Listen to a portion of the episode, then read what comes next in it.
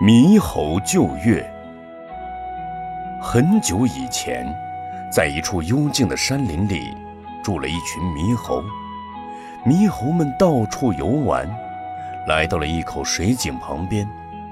他们往井底一看，看见月亮的影子在里面。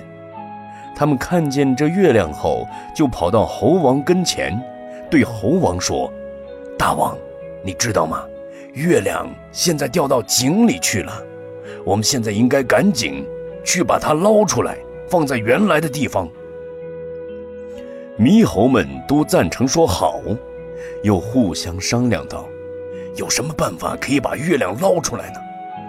其中一只猕猴说：“不需要其他什么办法，只要我们手臂拉着手臂，连成一根长绳，就能把月亮捞出来。”于是，一只猕猴攀住井边树上的枝条，其余的猕猴一只一只依次手拉着手，互相连接起来。好多只猕猴吊在一起，树枝低垂下来，都快折断了。最下面那只挨近水面的猕猴搅着水，想把月亮捞出来。水一搅浑，月亮便看不见了。树枝一下折断，猕猴们都掉进水里，被淹死了。